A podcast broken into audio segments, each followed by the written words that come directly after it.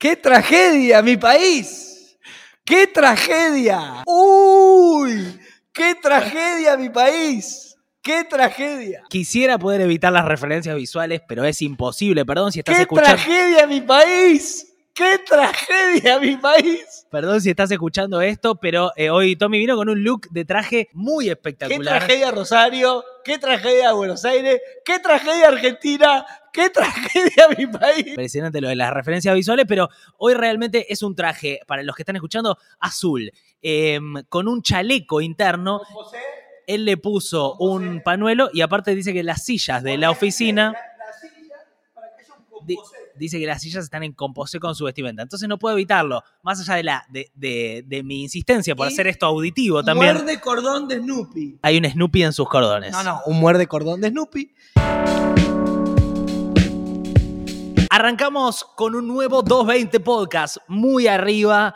Eh, espero que estén bien. Hay mucho para hablar hoy. Resumidamente, Batakis en Estados Unidos, el dólar soja, eh, la Fed en Estados Unidos aumentando las tasas, lo que puede llevarnos a una recesión, la posible llegada de Sergio Massa al gabinete, todo eso, que te lo digo al principio porque estoy pensando en nuevas técnicas para asegurar el algoritmo. Pero lo más importante es que comentes este video si estás mirando en YouTube, le pongas me gusta, eh, si estás escuchando en Spotify, pongas seguirle al, al podcast y que le des una valoración positiva, porque realmente se lo merece. Eh, eh, hoy estamos bien, hoy estamos en, una- en un buen estado mental los dos, o sea que calculo que va a ser un buen podcast.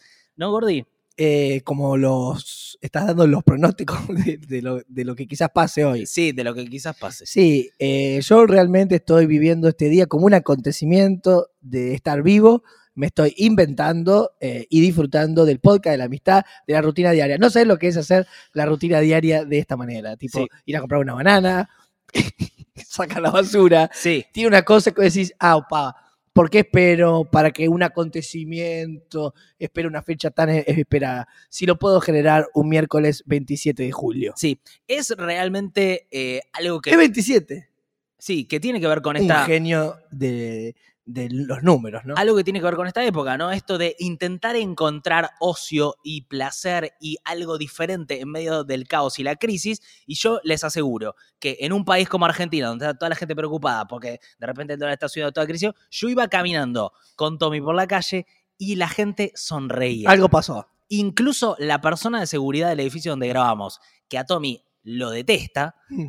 Hoy le tiró una sonrisa. Incluso eh, hasta capaz vestimos a la novia de Nico que estaba en pijama, toda tirada, laburando. Cuando me vio a mí, le dio culpa Eso también es el y se empezó a y se fue a bañar. Se fue a bañar Sí, y a poner perfume. Y me, me parece que eh, vos ponete algo lindo que tenés ahí alrededor y alegrá al que tenés al lado. sí. en sí. esta tragedia, pasala con mejor tragedia, tu tragedia, la que tenés en el placa.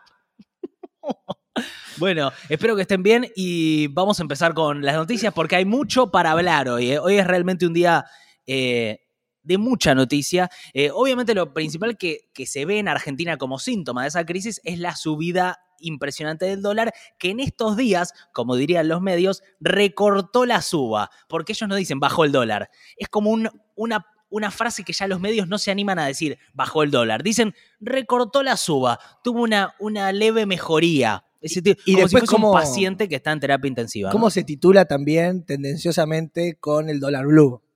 Sí, que Que está disparado, que es una locura, pero se hace énfasis ahí. Igual, el- en el podcast anterior hubo muchas críticas que nos hicieron por hacer énfasis en el dólar blue. Ahora, ¿por qué hacemos énfasis en el dólar blue? Mientras veo que los dos estamos dos vestidos de azul, referencias visuales, guiño guiño, es porque el dólar blue, un poco que ya Yo no sé si el dólar blue se ve tan bien así, pero no. dejó de ser eh, una cosa marginal que se usaba para el ahorro y al haber tantas restricciones para el dólar oficial, es como que el dólar oficial queda un poco testimonial y las importaciones se hacen en referencia a ese dólar blue. Cuando toda la economía empieza a estar guiada por ese dólar y no por el dólar oficial, entonces ya deja de ser algo ilegal, marginal para el menor tipo de operaciones y pasa a ser algo que rige la vida de los argentinos, pues empezamos a pensar en términos de dólar blue. Digo, por eso esa, yo entiendo esa idea del gobierno de Gabriela Cerruti diciendo basta hablar de dólar blue porque al gobierno no le conviene, pero al mismo tiempo estamos viviendo en ese dólar. Si hoy yo tuviera que decir cuánto vale el traje de Tommy, ponele, no sé, te lo, te lo tiro en dólar blue. En este caso, sastrería Dali, Deli. No, ¿Cómo?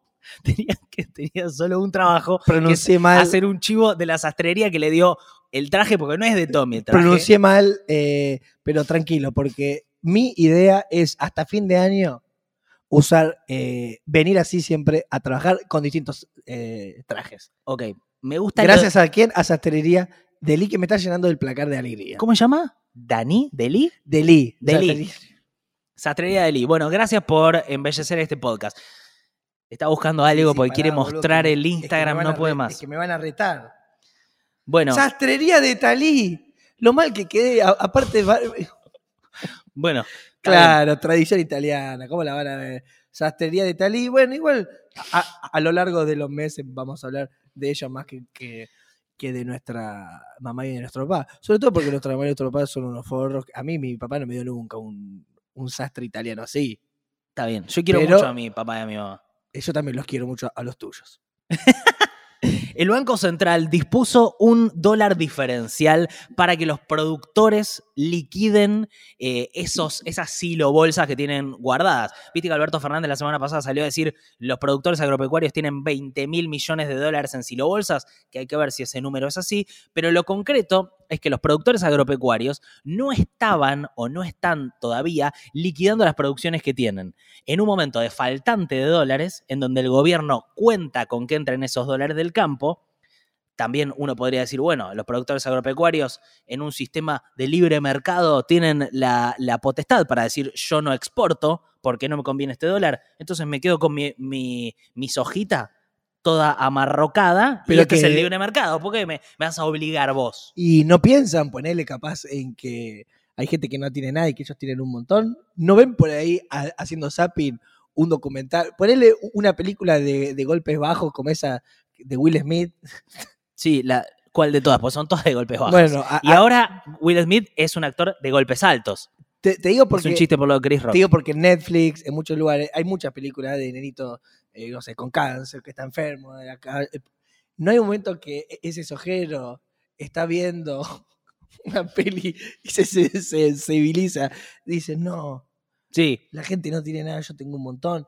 No, porque, porque capaz que nuestra derrota es cultural y por ahí en, en el prime time tenemos que pelear por películas y temáticas que sensibilicen al que está mirando del otro lado. Y capaz que un millonario el efecto psicológico. lo sí. agarrás llorando al millonario y te suelta, te suelta una bol, una bol. Ah, Ah, se dio cuenta de algo. le las bolsas. Son bolsas. Pero vi- viste que las rompen como para hacerse lo- los malitos ¿Quién las rompe? eh, en las protestas. Ah, sí, es verdad. Rompen las silobolsas. Para, sí, sí. No vi eso igual. Pero bueno, son como unos, unas especies de chorizos muy alargados que están ahí en el campo. Salen a explicarle a Alberto lo que es una silobolsa y la rompen y se lo muestran en, en Ah, videos. ok, ok, ok. Bueno, es que está Yo no, perdón que a veces siento que lo tratan, lo tratan de boludo a, a nuestro presidente. Yo creo que sabe lo que él Sí, eh, arena dentro de una bolsa. está en un momento... No, no es arena, es eh, soja. Eh, soja. Soja. Eh, no, a ver, este enfrentamiento que tiene el gobierno, particularmente ahora con el campo, que más que un enfrentamiento es una tensión a este punto, es parecida a la tensión que tuvo Macri con el campo. Vos te acordás que a Macri era muy cercano a las entidades rurales, es muy raro porque cuando fue presidente se peleó, pero ahora volvió a ser cercano. Y en ese momento el gobierno de Macri subió las retenciones por pedido del Fondo Monetario Internacional, diciéndole, vos tenés que juntar dólares para pagarnos a nosotros la deuda, que es un poco la situación parecida. Y en ese momento, no sé si te acordás, que Carrillo salió a decir, le pido a la sociedad rural un gesto patriótico y que liquiden la soja que tienen. Ahora está pasando lo mismo porque Argentina tiene un problema de reservas, no tiene dólares, tuvo que importar mucha energía para los meses del invierno, por ahí cuando se, va, se termina el invierno esto afloja un poco, pero necesita dólares ya. Y el campo sabe que necesita dólares, entonces presiona para una devaluación porque al campo lo que le pagan es al dólar oficial menos las retenciones. Entonces el gobierno ahora sacó una medida para darles un dólar soja, un nuevo tipo de cambio. Bueno, pero para, antes de eso, cuando vos dijiste recién lo de Macri, digamos, el campo no nos ayuda, gobierne con quien gobierne. O la hace complicada o juega para, juegan para ellos mismos. Bueno, el campo es un sector económico y los empresarios lo que hacen es eso, digamos, eh, con las reglas que hay, intentan conseguir las mayores ganancias. Es lógico. Y- Pasó acá en todas partes del mundo. Lo que pasa en Argentina es que es un sector que tiene un protagonismo y un poder que está por sobre todos los otros sectores económicos del país. Mirá. Entonces pueden tomar decisiones porque el país está construido en base a ser agroexportador. Y no es algo de ahora. Es una pelea que el otro día lo escuché a Felipe Piña decir Ya lo dijiste. que acá. la conformación del país es esta. Acá ya lo dijiste. a- a- a esto. Lo estoy repitiendo porque por ahí hay gente que no lo escuchó. No, el núcleo duro está firme. Pero me, Para- me parece para- importante recargar sí, que no, no es kirchnerismo contra el campo. Pará, es, ¿A quién le hablas? ¿A alguien que está pensando eso? Pará. sí, sí, sí. paranoide. A alguien que está por ahí pensando no, eso. pero qué paranoide. Y bueno. El Me voy a tomar un vasito de, cocucha porque Tommy me trajo un vasito de No, cocucha. hoy vi un gesto en la casa, abro paréntesis, que es que vi que la novia de Nico, hay una puja ahí para que tome agua. Nico le dice, hacelo tomar agua, hacelo tomar agua, que no está tomando agua. Ah, porque Eh, sí, ¿no? Eh, me- entonces- me, concentro mucho en trabajar y no tomo agua. Entonces yo le compré, le compré una Coca-Cola por atrás y le sirvo Coca-Cola por atrás Che, porque vi que ahí se viene una presión para que, Boludo, para que él tome agua. ¿esto es coca común? Porque tiene más azúcar la de 500 que la grande. Volvió al sabor de antes. Boludo, yo sabes que no tomo coca común Por- porque desde que era chico. Porque estás tomando grande. Ah, ¿de verdad? No probaba una coca común desde esa época. ¿Y estás en la infancia ahora? Y es muy raro, es ¿Cómo un sabor muy distinto al de la coca sin azúcar. ¿Cómo estás? Vamos a cargarle plato a la tarjeta de Sacoa y vamos a jugar a los jueguitos. Boludo, es tremendo. Y siento aparte que me pega como un subidón de energía. raro. te pensás que estoy así? Oh, Escúchame, pará. Eh, decías que el campo ahora tiene una propia moneda. el dólar soja. Porque para ¿Pero estimular. esto es nuevo? Esto es nuevo, de ayer. ¡Gestión! Bueno, qué sé yo, Grabois diría. ¿Te parece en este momento darle más, darle un centro al sector que más tiene?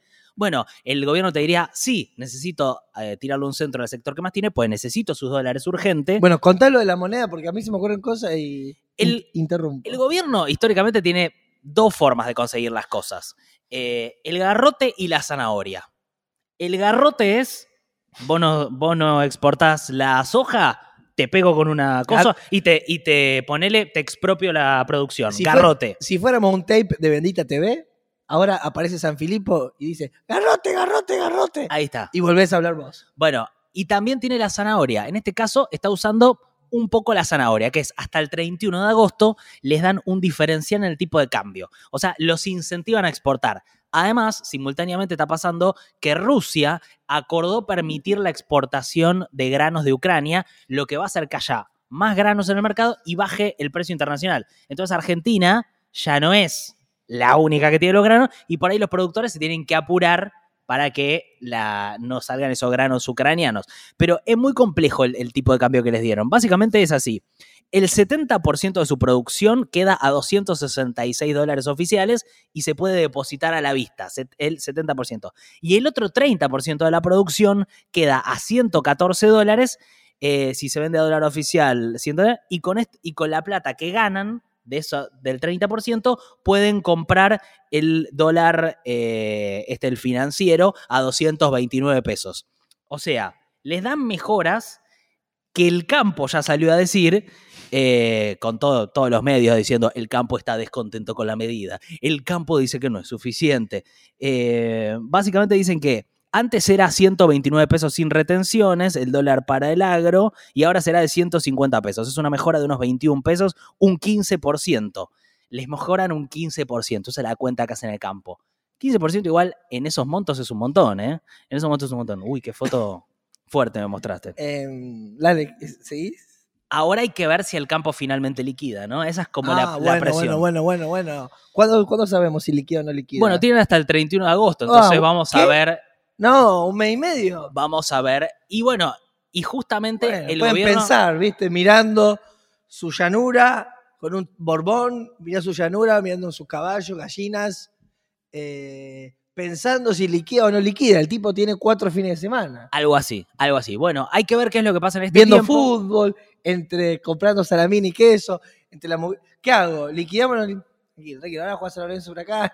Bueno, bueno, a ver, Tuki, pasan dos, tres días, che, Tuki. tanqui, tenés 20 días. Es como nosotros para los parciales, ¿viste que llevamos último momento? Sí. Este te va a liquidar el 30 de agosto. Bueno, pues Eso es re argentino. a menos que le suba los precios internacionales y diga, bueno, o lo hago ahora o si no voy a perder guita por otro lado. Hay que hacer un montón de cuentas. Ah, no, perder guita te hace activar. Claro, igual recordemos que no todos los productores agropecuarios son lo mismo, ¿no? Hay algunos... Están los pequeños productores, nunca nos olvidemos de ellos. Ese campesino que está Muy con bien. su granito y su calle y su chocita no es igual que un garca. Muy bien. Bueno, la noticia así ¿Vos como- alguna vez exprimiste una teta de una vaca? ¿Te llevaron a hacer eso? Sí, me llevaron y me dio mucha impresión. ¿Qué cosa? ¿Qué, qué, qué momento del proceso? El que hay que apretarle mucho el pezón para que salga el chorrito finito. ¿Qué te daba? Ah, no me- que- tenía miedo que le duela a la vaca. ¿pero te ponías guantes? Sí. Sí. ¿Sí? Sí. ¿Vos no? Yo recuerdo sin guantes, pero bueno, Lo hice una sola vez. el igual. colegio en Rosario te lleva por ahí. Eh, otro recurso, ¿vos fuiste a un colegio privado de, de Belgrano? Fui a un colegio Porque privado, yo- mi- sí. mi, primaria es pública y capaz que eh, teníamos menos recursos. Y pero es que eso Era se refleja, se refleja en, en el guante, no sé, me parece que eso. eh, no sé, parece más cultural. Eh, Bueno, Estaba con la liquidación. sí, eso me parece que está explicado con la atención del gobierno intentando atravesar este momento. Es un momento donde el gobierno está intentando atravesar la peor parte del invierno, que es cuando más dólares se le van por la energía, e intentando conseguir de distintas maneras. ¿Cuánto hay que aguantar, loco? Y hasta el calorcito, por lo menos ahí es donde dejamos de consumir tanto eh, GNL y gasoil. Igual el clima está loquito, ¿no? porque este fin. Es de verdad que está hizo un loquito. calor bárbaro, pero estábamos en invierno. ¿Y sabés quién está loquito? Sergio Massa, porque sería la nueva incorporación del gobierno. De esto se está Pero hablando. Massa, ¿está o no está? ¿Sabés lo que pasa igual con las incorporaciones? No, bueno, está como presidente de la. Cámara de Y Diputados. pero eso no es estar. Es una excelente pregunta, porque lo que termina pasando es, Está y no está. se genera expectativa de que va a entrar alguien nuevo al gabinete, Pero no es tan y una vez que entra, no pasa nada. Ponele Mansur, ¿te acuerdas cuando entró Mansur? Que estábamos todos, uy, Mansur, Mansur. Y de repente era, Scioli, Scioli, Scioli. No pasa demasiado y ahora la expectativa es con la entrada de Sergio Tomás Massa Pero entonces, a la jefatura de gabinete. está bien, pero si todo se neutraliza, entonces Alberto es mucho más poderoso de lo que pensamos. Sí, hay gente que dice que es como una especie de, de- de- sí, como de cráter que termina de agujero negro que absorbe y chupa la energía de todo. Y, pero qué, entonces es como re poderosa la figura de un presidente. Puede no es tanto eh, eso. como calmar toda la fiera y que nadie haga nada, que nadie, que todos reculen porque él es poderosísimo. solo. En realidad no es un tema de poder de Alberto, que justamente no es que está en un momento de poder, bien, pero si él pone- ponele que es un desastre y no hace nada, ¿por qué no hacen los demás? porque es el funcionamiento del Frente de Todos. Eh, hay una cosa que hizo el Frente de Todos que ya se ve como un error histórico, que es cómo organizaron los ministerios. Hicieron esto, te ponen, en vez de repartir ministerios, decir, este ministerio es de Cristina, este ministerio es de Massa, este ministerio de Alberto, lo que hicieron fue armar estamentos. El ministro es de Cristina, pero el subministro es de Alberto y el secretario es de Massa. Entonces, eso lo que generó dentro de los ministerios es un problema de funcionamiento.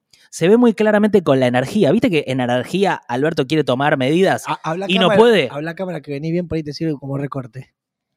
Yo, yo me quedo atento. que Alberto eh, a veces quiere tomar alguna medida, por ejemplo, en energía, y no puede porque se lo frena la Secretaría de Energía, que debería responder al ministro de Economía, pero históricamente no responde al ministro de Economía, responde a Cristina. Entonces te frenan las cosas internamente y tiene que ver un poco con la composición del Frente de Todos, cómo el Frente de Todos nunca organizó la toma de decisiones, cómo fue un- una gran herramienta para llegar al poder, más no para gobernar.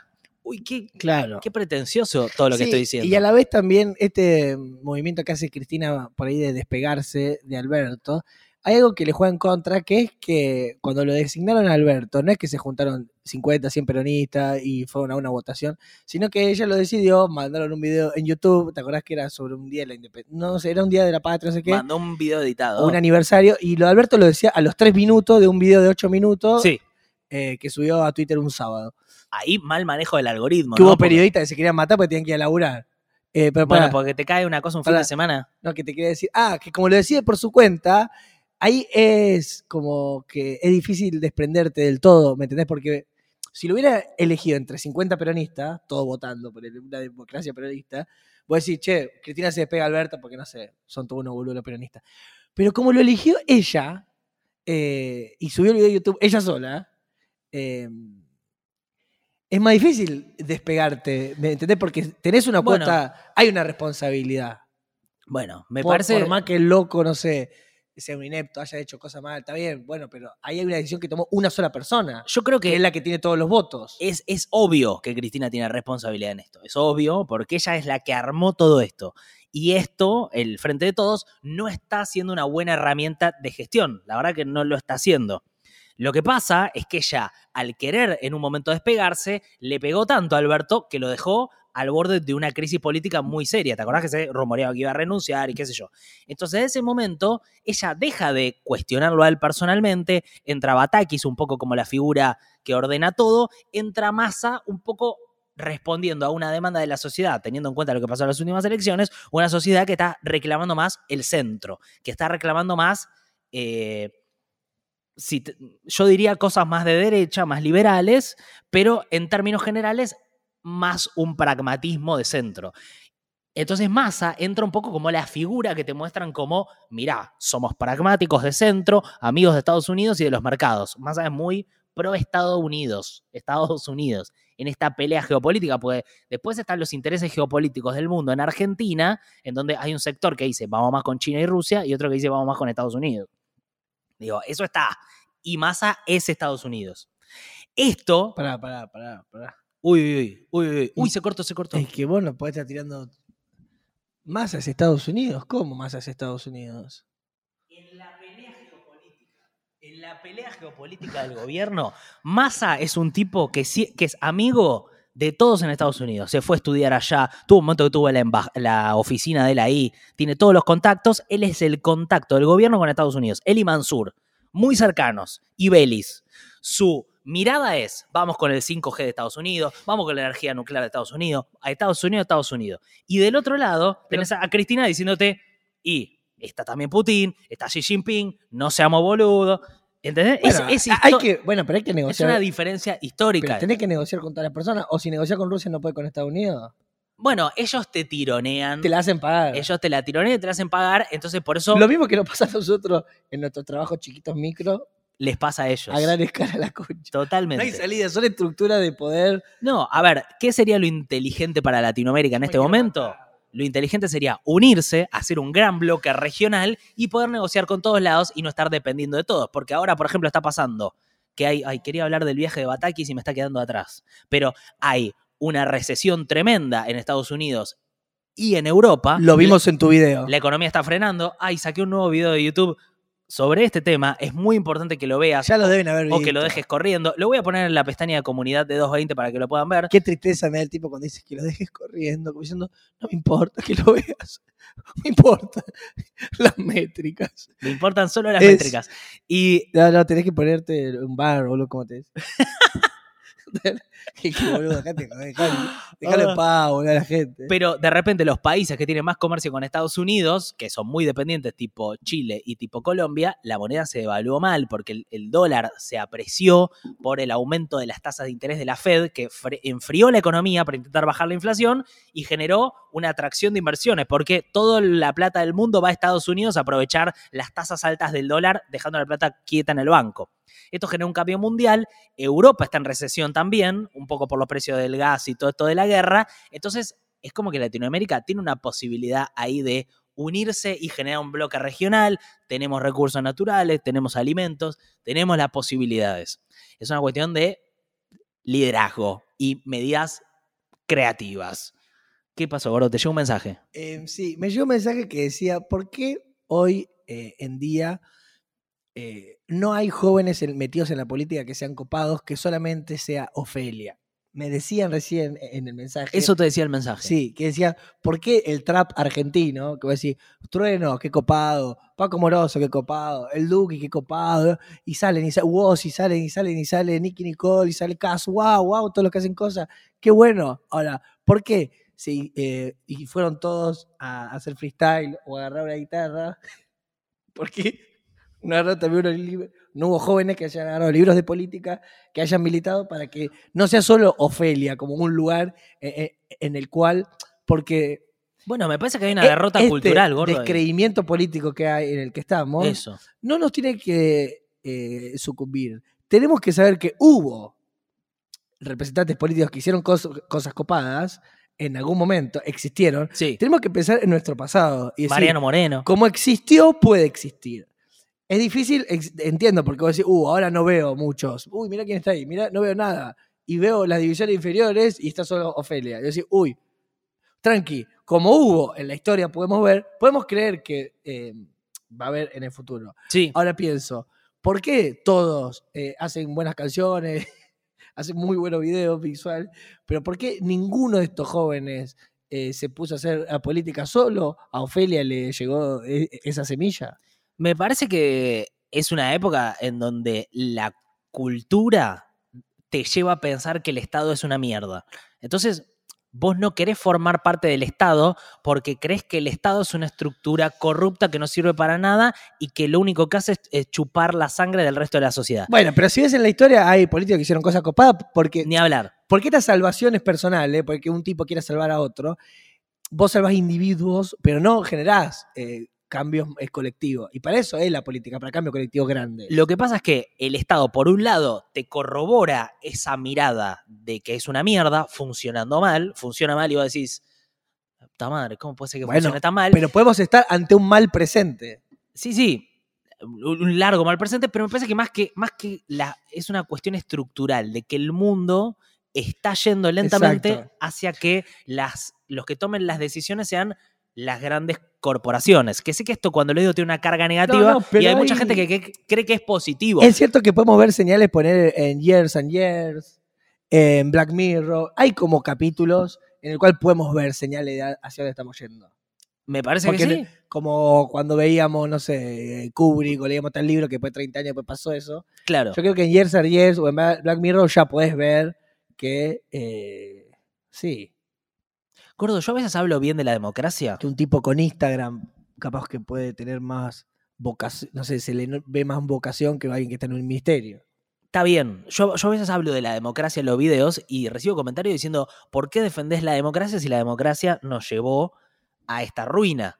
Y eso es algo que para nuestra generación, la democracia era una cosa muy importante porque, digamos, era, el- era como una victoria del, del gobierno del pueblo, pero si ya no se percibe que es el gobierno del pueblo y se percibe que es el gobierno de una élite de políticos ¿Y pero qué quieren? que Que, en realidad se que- están que- enriqueciendo y, y generando bueno, pero eso de pero que más eso- pobreza. ¿Vos sos un mamador del algoritmo o sos un mamador de Google? ¿Qué te venís a hacer? El, el- el que sos un libre de, de- de normas. ¿Me estás hablando a mí? No, al que te dijo. Ah, no, me, me parece que hay como una percepción de que hay más para hacer si uno quiere hacer incluso cosas con impacto positivo fuera del Estado. De hecho, el otro día escuchaba una entrevista a Santi Maratea, que es un chabón que a mí me parece eh, muy interesante, eh, creo que ya lo dije, y él le decían, che, vos querrías, eh, Novarecio le preguntaba, vos quisieras trabajar para el Estado, y él decía, no, el Estado no.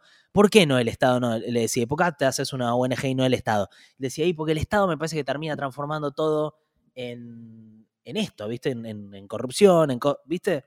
Hay una- me parece que es, bueno, una, sí, pero es una percepción ideológica la- que al mismo tiempo se corrobora, pasa. pero hubo en la historia eh, Sí. argentina caso de que gracias a la política se mejoró la vida de la gente. Entonces podemos pensar que eso va a suceder. Por eso, eh, nada, esta pregunta que capaz que no la puede, que no se responde. no, no, creo que, yo. creo que son opiniones, no tengo ningún, no tengo un estudio hecho Pero sobre me da bronca que solo esté Ofelia y que no haya, sí, no sé, cuadros políticos, no sé cómo se Sí. dice. Sí, qué sé yo, me parece que ¿Qué es un cuadro político hoy? Eh, Grabois, ponele, es un cuadro. Me parece que no, sí, no hay Massa muchos. es un cuadro político, ponele Massa. No, claro, pero Scioli. Massa hace años es un cuadro ya Claro, clásico de la política argentina. Scioli, ni hablar. Digamos, hay gente que hacía política en los 90. eh, o sea, digamos. eh, sí, la verdad es que no hay grandes novedades en el mundo político, como pasó, por ejemplo, eh, no sé, en Chile con Boric o Claro, ahí va. algo así. Ahí creo. va. Pero bueno, digo, No, yo creo que en 10, 15 años puede ser Ofelia. sí, vos estás muy con Ofelia hoy. Sí, la amo. La vamos a Ofelia. Bueno, está bien. Está bien. Escúchame, gordo, ¿me haces un favor? ¿Te puedo pedir un favor? Sí. ¿Podés hacer una venta del- de la financiación del podcast? Pues siempre la hago Ah. yo. Y creo que ya que. No, y aparte que ahora te abriste un nuevo kiosco de Mercado Pago, en tu mismo celular tiene dos mails. El de A pero entonces y el 220 podcast. Se llama Pero entonces. Y a no, veces, Ah, pero a entonces. veces se está entrando plata para mí. Que No, se no, no, que no. se la agarra para él. Está separado. Eso es Nunca du- entró eh, plata para. No, Porque me él habla de la corrupción de los me estás políticos. acusando de algo muy grave. Habla de la corrupción de los políticos, pero tendríamos que hacer una auditoría ahí. A mí, pues, como yo siempre estoy volado y con trajes, tomando vinos, Yo estoy editando. no y lo auditoro. No lo auditoro porque estoy, la verdad que siempre me agarra en un cotillón. Estoy en un co- encotillonado. Nunca. No, es, es una acusación. me agarras fuerte. encotillonado y ¿qué te voy a decir? Es una acusación muy fuerte y yo nunca que me quedé con na- nada de más. ¿eh? Digo, Lo, espero, que esté todo bien. Vos querés hielo. Así me agarra a mí. lo No. divi- lo dividimos 50-50, más allá de que el trabajo se divide. El trabajo, mirá cómo está vestido, por favor, son cuatro de copas. Em, Puedes decirlo, gordo, igual. 220 todo el escándalo que me hace Tenemos para, para un decir mail, esto. un mail que es 220 podcast oficial. Arroba Gmail. 220 podcast oficial arroba gmail.com en nuestro mail. Ahí vos ahora, ahora mismo Ya. transferís dinero, números, lo que vos quieras, puede ser 3, 4, 5 lucas, lo que tengas ganas, tranqui, en ese sentido no te juzgamos. Si no lo haces, es medio del ratón. Sí, pero lo Pero más no importante. Lo que puedes pensar es, ponele, si nosotros te damos una hora, dos, tres, te damos cuatro horas, donde vos la pasás bien. Por mes, dice. Claro, si nosotros tenemos cuatro horas por mes y vos la pasás bien, te informás, te divertís y es un, un rato, bueno, yo te invito a que esas mismas cuatro horas, o sea, que pienses en algo que te haga feliz cuatro horas y que nosotros eh, valemos eso. Ponele, si vos vas a ver, o sea, Coldplay. vos- puede ser Coldplay, puede ser que no sé, va- vas al cine y ahí ya son dos películas, cu- o sea, todo lo que pones cuando vas a ver dos películas, es como, son cuatro horas de algo que a vos te hace bien y te acompaña. Ey, el precio lo pones vos, es el precio que vos le pones a, tu gusto, a tu subjetividad y a tu cultura. Si vos crees que cuatro horas que te acompañan y te dan eh, ternura, emoción, información, valen eh, lo que vos decís que vale, es también lo que vos eh, valés para esta sociedad. Uh, no, no, no termines bardeando. Y aparte no dijiste lo más importante que son las suscripciones. No, es que están muy bajas de pesos. Pero es muy importante las suscripciones mensuales. ¿Vos qué querés? ¿Que levantemos el precio de las suscripciones? Pues Su- sí, hay que levantarlo. Está en 300 pesos, 500 pesos, 800 pesos Si un mensuales. tipo quiere darnos una suscripción mensual, ¿qué, qué hace? ¿A dónde se mete? Ah, uf, gordo, por Son favor. preguntas retóricas. No, pero vos lo sabés esto. 220 podcasts. .com.ar. Ahí es muy fácil, le das clic al coso y te... Y eh, te, eh, va a tu tarjeta de débito. No, va a nuestro mercado pago. Va a nuestro mercado pago. ¿Y pero Sí. por qué mensual? Al loco ya se lo sacan todos los meses. Claro, es una suscripción mensual, entonces así nosotros podemos eh, planificar. Eso lo tenés que hacer.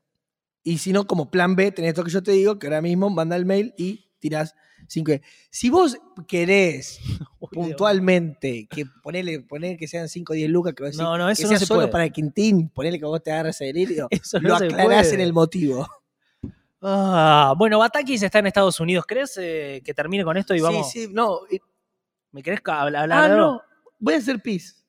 No. Y vos, ¿En medio del coso? dale, boludo. ¿Querés ir a hacer No, pis? pero eh, lo, lo de Bataki puedes contarlo vos o yo tengo que estar para lo de Bataki. Para mí tenés que estar en todo. Es No, un ya podcast sé, de a dos boludo, esto. Pero te quiero decir que también tener un momentito ahí tuyo, lindo. Vos querés ir a hacer pis. Dale, boludo. ¿Pero querés ir a hacer pis o te querés ir? No, no, boludo, tengo que hacer pis. Bueno, dale. Y aparte no se puede inflar mucho la panza porque Andá y yo cuento lo de Batakis. estiro el traje. Bueno, ¿Viste el coso de, de que Gene Simmons, el de Kiss, se sigue hablando de él. Que Gene Simmons, el de Kiss, respondió al meme de Julio Iglesias en Bata, eh, que era eh, Bataquis. Julio Iglesias Bataquis, por los memes de Julio, que de hecho Julio ya está terminando. Y eh, Gene Simmons de Kiss dijo, ¿efectivamente Julio Iglesias se puso una bata con mi cara o esto lo puso alguien? Preguntó. Pero fue muy loco como el meme llegó hasta ahí. En fin, Batakis en Estados Unidos a calmar los mercados en este nuevo formato que es Nico Goodman solo. Solo su alma. Eh, se fue a calmar los mercados a Estados Unidos. Eh, básicamente fue intentar convencer a los inversores de Estados Unidos que Cristina no es comunista. y que no es tan de izquierda. Y fue a dar una mirada muy fiscalista de lo que cree de la economía, que es vamos a recortar el gasto, vamos a respetar el plan con el Fondo Monetario, etcétera, etcétera. Su objetivo central básicamente es que el Fondo Monetario nos siga dando la guita para pagarles el préstamo a ellos, porque se acuerdan que la refinanciación fue, te damos la guitita cada vencimiento para que vos nos la devuelva después a nosotros, como una manera de alargar el plazo para pagar el préstamo más grande que tomó Macri. Em, básicamente lo que, lo que quiere es generar confianza. Y fue con ese discurso que algunos dicen, bueno, ojalá que esté mintiendo porque eh, realmente está planteando un ajuste Batakis, ¿no? Eh, que bueno, quizás Argentina también lo necesita en algunas áreas el ajuste. Ahora, Argentina quiere conseguir un préstamo. Esto es muy loco. ¿Cómo Argentina se mete en la pelea geopolítica? Porque Argentina quiere conseguir del BID 500 millones de dólares de un préstamo. Y su titular, que es Claver Carone, eh, dijo que eh, el éxito de Argentina es el éxito del BID, pero el tumultuoso historial financiero de Argentina afecta singularmente a los costos del banco. Bueno, etcétera, etcétera. Lo bardeó a Argentina diciendo no les podemos dar el préstamo de 500 millones de dólares. Es lo que dijo el BID Claver Carone. Ahora, este Claver Carone era el funcionario del Fondo Monetario que le dio el préstamo a Macri. O sea, al gobierno anterior le dio 57 mil millones de dólares y a la Argentina ahora, al gobierno de Alberto, no le quiere dar 500. 57 mil contra 500 millones de dólares. Ahí se ve que hay un juego político también en la interna de estos organismos. ¿Se entiende? Digamos, en su momento Claver Carone había reconocido que el préstamo al gobierno de Macri se lo daban porque Trump había pedido que sea un préstamo político, 57 mil millones de dólares. Y ahora él mismo le niega el préstamo a Alberto Fernández. Hay quienes dicen, estuve leyendo notas, que en el BID está el tipo queriendo demostrar que él está contra Biden y contra los gobiernos populistas y está queriendo que Biden lo eche, porque está con causas de corrupción, este Claver Carone. Entonces quiere llevarse la marca y decir, Biden me echó porque yo no le quería dar plata a, a los populistas y que no sea Biden me echó por causa de corrupción. ¿Pero quién es Claver Carone? Es el que le dio el préstamo a Macri. Es el que a Macri le dijo, ¿sabes qué? 57 mil millones de dólares. Y ahora Alberto no le quiere dar 500. Él no endeudó el país, Claver Carone. No, el, país lo endeudó el gobierno nacional. pero Claver Carone porque lo que, lo que le, le quiere lavar las las culpas. No le quiero lavar las culpas. Estoy diciendo, él reconoció que Trump le quería dar un préstamo a Macri, como un préstamo político, porque quería bancar de gobierno. Pero Trump tan cual, tipo Donald Posta. Sí, dijo, Donald Trump pidió este préstamo. Es un préstamo político. Y ahora no le quiere dar 500 a Alberto, ¿entendés? Es la jugada política interna de Estados Unidos, que Estados Unidos también tiene una Y Alberto no dice ahí, che, masa, anda a hablar con este tipo. Bueno, que, vos me venís diciendo que sos el amigo de los Estados Unidos y no me, no me suelta dos pesos. Muy pillo lo que está diciendo. Porque me voy a hablar con los rusos. Porque también por algo llega masa, ¿no? Digo, porque se necesita en este momento muchas líneas de ayuda de Estados Unidos. Que Estados Unidos no te baje el pulgar y diga, hago que esto vaya a una crisis porque quiero que venga el gobierno del otro sector político, ¿no? Está ahí un poco la, la tensión de. Ven todas las variables. En este capítulo hablamos de tantas variables, tantas cosas. Sí, eh, em, yo traje una problemática hoy que ya la vengo dando, o sea, la vengo viendo, la vengo dando, nunca la expuse así públicamente, pero ya hay para los charles con periodistas, con gente que es importante que, em, o sea, necesitamos casco de motos para bebés. Pero hay, bebés viajándose, eh, viajando en motos. Uy, Nico, qué poca Argentina. Nunca vi un bebé eh, viajando en moto. Bueno, te cuento. Creo que no es legal. Te cuento, te cuento. La Argentina está bien, pero es como lo del aborto. Cuando las cosas pasan, cuando las cosas pasan hay que legislarlas y no se discute más. Yo, o sea, en estos últimos años, la cantidad no es, quiero igual, la cantidad de no es como el aborto. La cantidad de familias que vi subidas a una moto viajando en toda la Argentina, porque vos hay que recorrer Argentina. Sí, pues el, aborto es una problemática de género, con otras implicancias que el bebé viajando en moto. No, hablé de un caso, no, no, tomé un casito como, no, no. Dije solamente por ese motivo aislado de que ya... Ah, se parecen en una partecita muy chiquita. Solo una parte, que es como sucede... No, porque estamos en un Como sucede... Conviene. Se legisla. Ah. Entonces, yo ya vi, todas las familias argentinas viajan en motos. Si tienen cuatro, cinco, seis, van seis en una moto. Ok. En toda la Argentina. Así como las imágenes que ves de- en la India, viste que en la India también ve una moto y hay como tres nenes, mamá, papá, todo un quilombo. Sí, Bueno, Quiero decir que Tommy está viajando por el país por otro trabajo. eso, eso está pasando en la Argentina, pero esto yo lo veía en Rosario, lo veo en el conurbano, lo veo en de lugares. A él le gusta conocer la patria de muchas él, veces- Y él va. Muchas veces. Uy, un llamado. Javi, Sí, pero. no es para ahora. No es No. para el show. Pero. em, Muchas No, veces vos ves en no, el país. Veo, en la Argentina, los bebés viajando son como. Ponele, la salchicha de un pan viajando y los pebetes son los padres. Sí. Los pebetes, los padres van conteniendo la salchicha mientras viajan en moto. eh, y me da cosita, porque cada vez que veo la imagen digo, ay, qué miedo. Tengo miedo que frene, que alguien sale volando, que choque. Me da pánico, no paro de ver esta imagen en mi país, en la Argentina. Entonces les pido, por favor, al Estado Nacional, que hagamos una política de cascos para bebés. Es importante. Se emocionó. Es que es importantísimo, Nico, porque me da como miedito, me da cagazo. Pero perdón. Entonces, quiero por lo menos que los bebecitos estén todos con cacto. Y yo sé que si sale uno volando, es muy fuerte, la verdad. es que boludo, eh, che, lo veo yo. ¿Entendés? Claro. Lo Ponga- veo yo.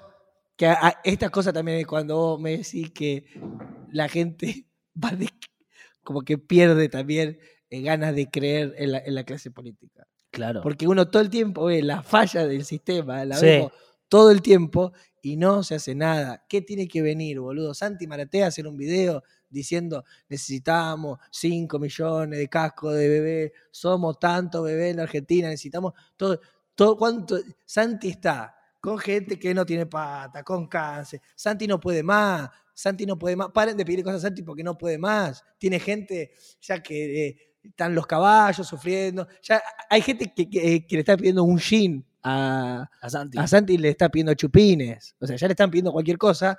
Entonces yo le pido que el Estado eh, tome cartas en asuntos. Casco eh, para bebés, me parece nada, desde este espacio. Pero no sería mejor hacer, eh, por ahí, eh, o sea, que haya más control para que haya menos bebés viajando en motos, que ya dar por sentado que van a estar en la moto y hacer ¿Sabes los lo que cascos pasa? chiquitos. ¿Sabes lo que pasa? Que si vos haces eso, le sacás las motos a, a los trabajadores argentinos que la usan para transportarse también para laburar y para vivir. Porque ¿sabes qué? Ese nenito va a subir a la moto igual. O entonces cascos chiquitos. Bien, Nico, empezás a abrir los ojos. Bueno, Bueno. tengo dos o tres, tengo dos o tres cositas más para, para decir. Ah, un montón. Ah, Algo que me gustaría decir es que viajaste, volaste. Viajo por la Argentina no, todo no, el año. no, pero volaste como un cóndor. Es una, es una experiencia traumática que prefiero hablar la semana que viene. en serio. Bueno, Porque Eh, no estoy para hablar de eso. Pero sí, sí tengo para decirte que. eh, ah, que las hamburguesas. eh, va a llegar un momento que yo ya no puedo abrir más la boca.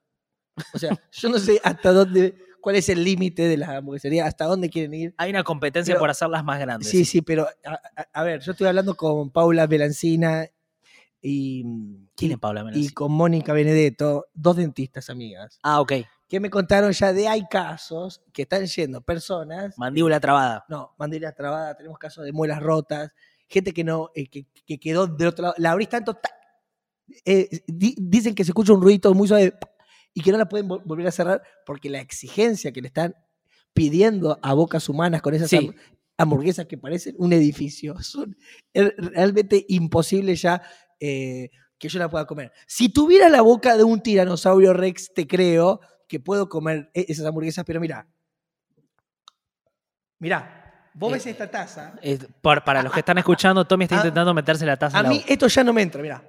Se intenta meter la taza en la boca y, Y una no le. hamburguesa de cinco pisos, vos ves que es más alto que esto. Sí, Entonces, hasta, a- aparte se genera una frustración muy grande. Hay mucha gente que le gusta comer, que se fuma porro, que está todo en bando, que se va cebando, ¿viste? Y ve Sí. la hamburguesa de siete pisos y dice, quiero una, quiero una. Llega el momento y tiene una ansiedad, una gana de... Y, y no le encaja, Nico. Hay gente que la hamburguesa le, le está tocando la frente, hay gente que la hamburguesa le está tocando los ojos ahora. y no entra. Hay hamburguesas que están tapando las caras. para mí hay como un problema que es de, eh, de lo que está diciendo, que es el marketing, que es algo que a mí me vuelve loco el fenómeno del marketing. Por ejemplo, con las hamburguesas lo que pasa es que los locales de hamburguesas creen que la única competencia que pueden llegar a, a tener sobre los demás es poniendo más capas a la hamburguesa y más ingredientes. Entonces, es una carrera para que se vaya haciendo más grande, más grande, más grande la hamburguesa. Sí, pero yo no tengo boca, hermano. Pero a mí, yo creo que vamos a pegar la vuelta y que de repente la estrategia sea, no sé, que se vaya haciendo más chica, más chica, más chica. ¿Sabes por qué? Pasó con los celulares. ¿Te acuerdas cuando aparecieron los celulares? El tema era cómo los hacemos más chicos, más chicos, más chicos. Y de repente tenías unos celulares que ya eran micro chiquititos. En- me, me acuerdo de unas notas en Estados Unidos que los de Silicon Valley abrían como una tapita así, decían, hola, sí, qué sé yo, se lo cerraban y qué sé yo. Y de repente fue como más grande, más grande, más grande. Y ahora los multimillonarios tienen unos celulares que son como una cosa así gigante, una pantalla gigante y están así con el coso ahora. Sí, aparte, lo, no entra en los bolsillitos. No entra en los bolsillos. Por eso, me parece que es una cuestión simplemente cultural de marketing, en donde yo, como consumidor, me gustaría que haya hamburguesas. Yo prefiero que me mejoren la calidad de la hamburguesa simple. Y vos como consumidor crees que es un lugar que vale, digo, ¿qué vos decís? Yo creo que vamos a volver a eso. No, pero Porque así- en un pero así momento- yo como consumidor, como una voz, una voz que se tiene que escuchar. Yo digamos. creo que sí. A ver, si eh, yo veo una hamburguesa de esas monstruosas que te muestran en los carteles, a mí ya no me dan ganas de comerla. Me siento mal por mí mismo. Claro. Me doy pena. Digo, esto, no voy a hacer Eso es verdad. Ya es mucho esto. Mm. Y veo demasiado los hilos del marketing. Que queso azul, la cebolla caramelizada. El otro día, pa, pa, pa, pa, en, el, ¿Qué- qué en estás el- haciendo? en el podcast de, de Migue, habló con unos publicistas y los publicistas le decían que mientras más marketing tiene un producto, más malo es el producto. Claro, Porque no tenés que hacer tanto marketing cuando tenés algo bueno. Eso decía mi abuela. Cuando mi abuela. Tu abuela piensa como Ramiro Agulla. No, no, mi abuela Jacqueline era, era una genia. Total. Jacqueline, Era una genia. Decía, eh, cuando veía una publicidad en la tele, yo le decía, ¿viste esta publicidad, abuela? Y decía, están haciendo mucha publicidad, debe ser malo lo que venden. Era exactamente eso. O decía, les debe estar yendo mal. ¿Viste? Como tan. tremendo. O se, está- nota mucho el esfuerzo. o están era- lavando guita. También. o está lavando guita. Bueno, vamos, yo tengo una más, pero dale vos y yo. Y No, en principio quería hablar ya me eh, estoy quedando sin voz. de estar atentos hoy a lo que no, va a pasar. no sin voz, como un otro que no está, sino mi, vo- mi boca. Sí, sin voz con Z como el reality de los Montaner y Lali. La voz. Que estuvo Estefano Morocco, Rosarino amigo. Ah, sí. Un saludo para Estefano. Bueno, es un día para prestarle mucha atención a lo que va a ser el Banco Central de Estados Unidos. Es hoy, es acá, es ahora. Porque los tipos están subiendo muy lentamente las tasas de interés. Hoy se supone que la van a subir de 0,75 a un punto. Esto ya lo hablé antes, pero quisiera sumar el dato de que el FMI dijo ayer que estamos en las puertas de una recesión mundial. Y esto lo desarrollo más en otro video de YouTube, pero entonces, a donde los invito a, ir a verlo y todo eso. Pero eso en general para Latinoamérica significa más pobreza y más desigualdad. Esto es histórico. No, no es una cuestión ideológica. En un mundo que está cada vez más desigual. Y cada vez eh, la gente, los multimillonarios tienen más plata, ya no saben qué hacer con la plata. Eh, es una falla fuerte del sistema. Digo, ese es el contexto en donde estamos bailando. Es el contexto en donde Alberto Fernández sale a la pista y, da sus pasos. Es un contexto difícil para ese baile, para nuestro baile, para el de Argentina puntual. Pero me parece importante no perder el registro de lo que pasa en el contexto. Porque si perdés el registro de lo que pasa en el contexto, fu- o sea, fuiste, básicamente. Una cosa más que me gustaría debatir antes de terminar es la movida para que Instagram no sea TikTok. Hubo un fotógrafo que subió un posteo diciendo, por favor Instagram, deja de transformarte en TikTok.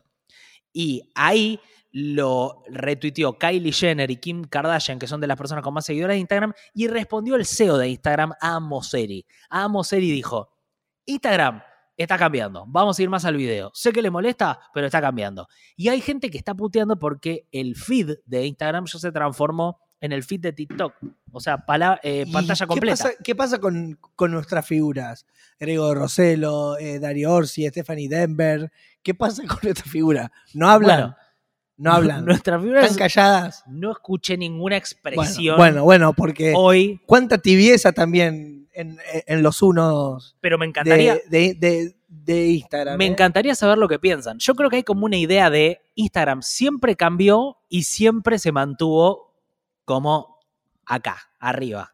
Instagram pasó a ser Kinga. un poco como, puede ser como la, la norma, ¿no?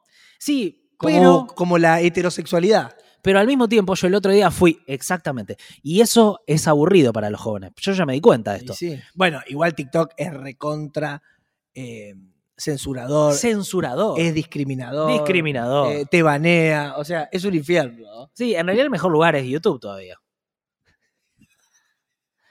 Pero más, Y dos boludos haciendo un podcast. pero más Se van sumando lo- eh, dos boludos haciendo un podcast. Cada vez veo más dos boludos que hacen podcast como nosotros. Y bueno, está bien porque es un gran formato. ¿Pero quiénes fueron primero? Los Yankees. Sí, después nosotros. No, los Yankees. Los Yankees. Bueno, y él, como ve tanto la geopolítica, la vio venir. este cambio, me parece también de Instagram, es algo que a vos seguramente te está afectando. ¿No ves más publicaciones de amigos? ¿No ves más fotos? Tus posteos ya no tienen engagement.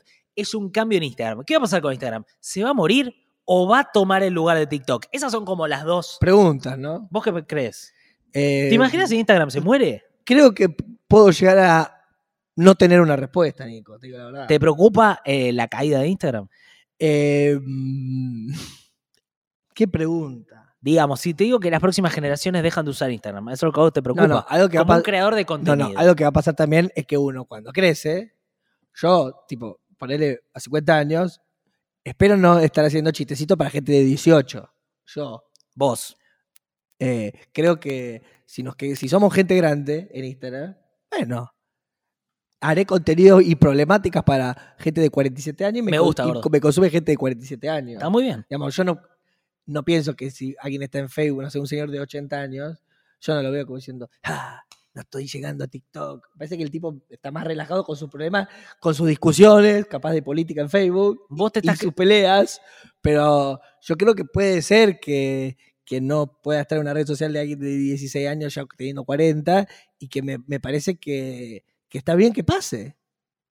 Totalmente. Puede ser. De, de hecho, yo subo videos a TikTok y me doy cuenta que lo que está pasando yo no lo hago y a la vez no me frustro porque no me importa. Bueno, Porque también ser otra generación. total. Yo, no sé, yo veo los challenges y digo, no tengo ganas. Porque voy a decir, Tommy, pero tenés que hacerlo porque vos tenés un- una pasta para este challenge. Que si lo haces, sí, pero la verdad es que no, como no me siento cómodo, prefiero. Pero hay un montón de cosas que se pueden hacer en la vida. Podemos hacer otras. Y a la vez también puedes tener amor y dinero. Sí. La parte del dinero siempre es la más difícil. Por eso te tenés que suscribir. El amor también. Bueno, Gordy, No para vos. no eh, para vos. ¿cerramos el podcast? No, no, no, no, no. Tengo una que te va a encantar. A ver. No está confirmado, salió en varios portales. Acusan a Elon Musk Sí. de haber tenido relaciones con la esposa de su amigo, que es uno de los fundadores de Google. Sí, que se llama Sergey Brin. Sergey Brin eh, y Nicole Sanahan. Esa sería con la que lo acusan de tener una relación. Sí. eh, Qué raro que te interese esto. parece que hubo, ante la represión que tuvo esta información, el fundador del fabricante de vehículos electrónicos Tesla, ¿ese quién es? Elon Musk. Elon. eh, tuvo que salir a hablar.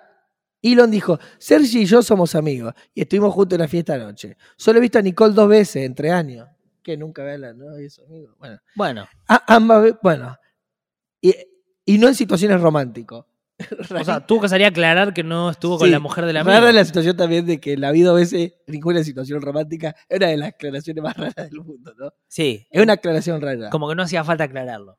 No, recordemos que Musk estuvo también con la ex de Johnny Depp, Amber, la del juicio. Amber Heard. Pero bueno, eso eh, eh, No, es su yo porque expareja. viste, soy como un payare internacional. ¿A vos te gusta la- eh, picantear la, como la interna de los, de los Eh, estadounidenses? ¿no? No, a mí lo que me pasó con esta noticia es que eh, lo que yo sentía hoy, viendo esta noticia, era que en la época en la que vivimos, o sea, donde hay tantas redes sociales y, eh, justamente la gente esta, Sí, que en- entendió las herramientas para que los jóvenes se comuniquen, las inventaron. dije, bueno, esto menos mal que entendieron también eh, la época en la que vivimos, que hoy prácticamente eh, la novia de un amigo es también novia de, de, eh, del amigo. ¿no? Me parece que hoy estamos viendo una época donde claramente los amigos y las novias, todos juntos, es, ¿Todo como, confluye? es como un culiadero por más que no sea físico, Pero no pasa eso, gordo. está pasando. Está pasando y capaz que no lo estás viendo. Ponele, yo pienso en un amigo tuyo, en la gata, Sí, la gata. y salvo porque él eh, capaz está haciendo películas y porque tienen otro pelo, otro tipo de pelo, eh, salvo, por, salvo por eso, eh, como que tu pareja podría estar con la gata. Por ahí, no ¿La, lo- la mía? va- vamos a hacer una cosa, no lo tengo de, de manera personal porque esto es más grande y hay todo un núcleo duro. O sea, vos Yo, todas mis exparejas, Sí. todas estuvieron con amigos míos Sí. antes. Sí, boludo. Pero- Todas. bueno, pero porque es Rosario. No, para, no. Un amigo, más allá de que una luz en la oscuridad y todas esas cosas, Esto se está poniendo raro. es algo de uno. sí. Ponele, vos sos vos y vos tenés 20 amigos. ¿Puedes olvidarte un poquito de Goodman, por favor? Está yo sé que es difícil porque vos sos lo más grande que hay para vos. Pero vos y yo, so- vos y yo Pero somos amigos. ¿Podemos salir un poco de esto? Un segundito, por favor. Claro, pero yo diría, Goodman es yo siendo estructurado y judío. Ponele. Está bien, gordo, pero, Ponele, pero ninguna de tus parejas podría haber estado conmigo y ninguna de mis parejas algo? podrían haber estado con vos. ¿Puedo decir algo? Es que lo está tomando personal y ahí se complica el análisis. No, Porque esto es una teoría que ya está chequeada. Porque están todos los amigos con los novios, los novios y los amigos. Entonces, escuchamos un segundo. Ok, es vos lo decís, que, vos decís que alguien que está escuchando se va a Yo lo que estoy diciendo, una persona tiene 10 amigos. Sí. Esos 10 amigos todos tienen algo de uno. Y uno tiene algo de ellos. Eh, ah, es como Tommy, pero más político. Es como Tommy, pero más sobre. Es como Tommy, pero hace tenis. Es como Tommy, pum, pum, pum, pum, pum, ¿no? Como un monstruo de 10, 15 cabezas que son vos y tu amigo. Bien. Aparece una, una novia, y la novia, si te gusta vos, también le va a gustar a tu amigo, porque cosa de tu amigo, porque es como existe la transferencia y todos nos enfermamos con el otro y somos el otro, y cuando hablamos somos el discurso del otro.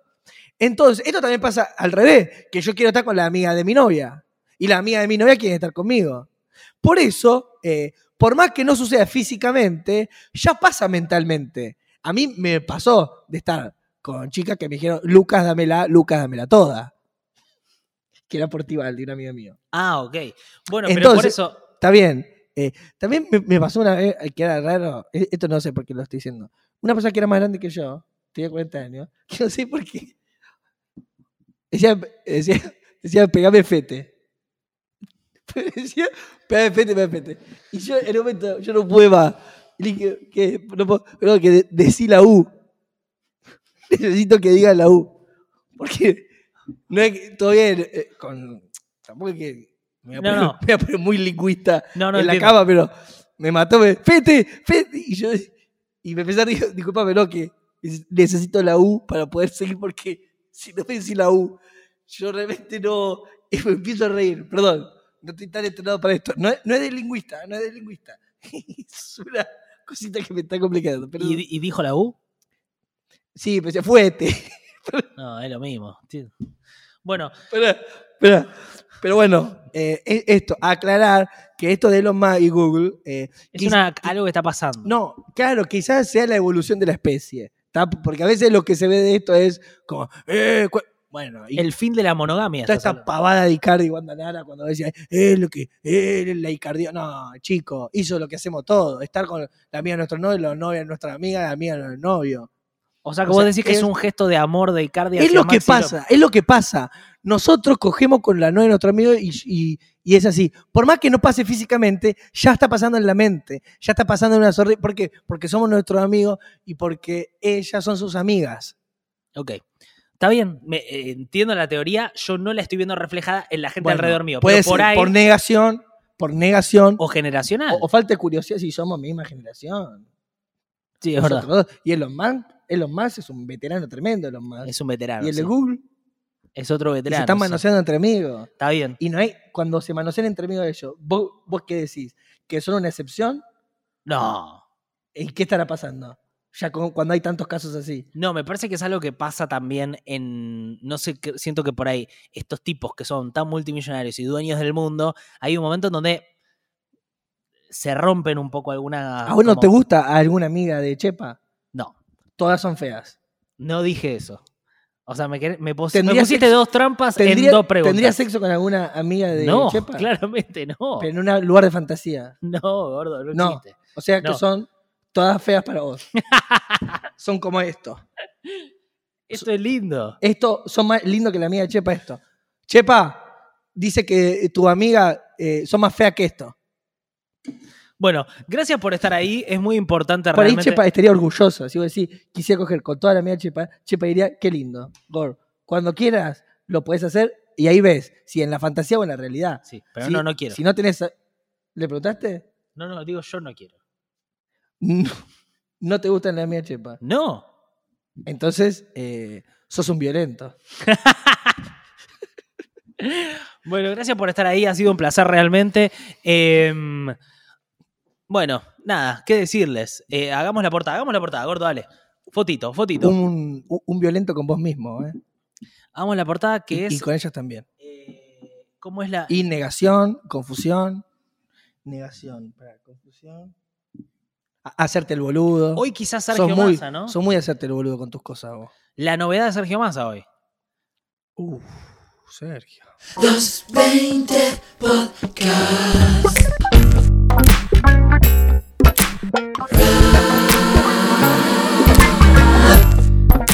Gordo, pero no sé, te tapas un poco la cara con el micrófono, ¿no? A ver. Es que estoy en la pose de periodista. Esos 20 Podcast. ¿Estamos? Sí. ¿Tendremos algún día 30.000 plays para vos? Sí. ¿O, o seremos gente de 10.000 plays? No, algún día llegaremos. ¿Te, este, imaginas cómo llegamos a 30.000? No, sería muy lindo. Histórico, ¿eh? Sería lindo. Oh. Uf. Hoy se laburó, ¿eh?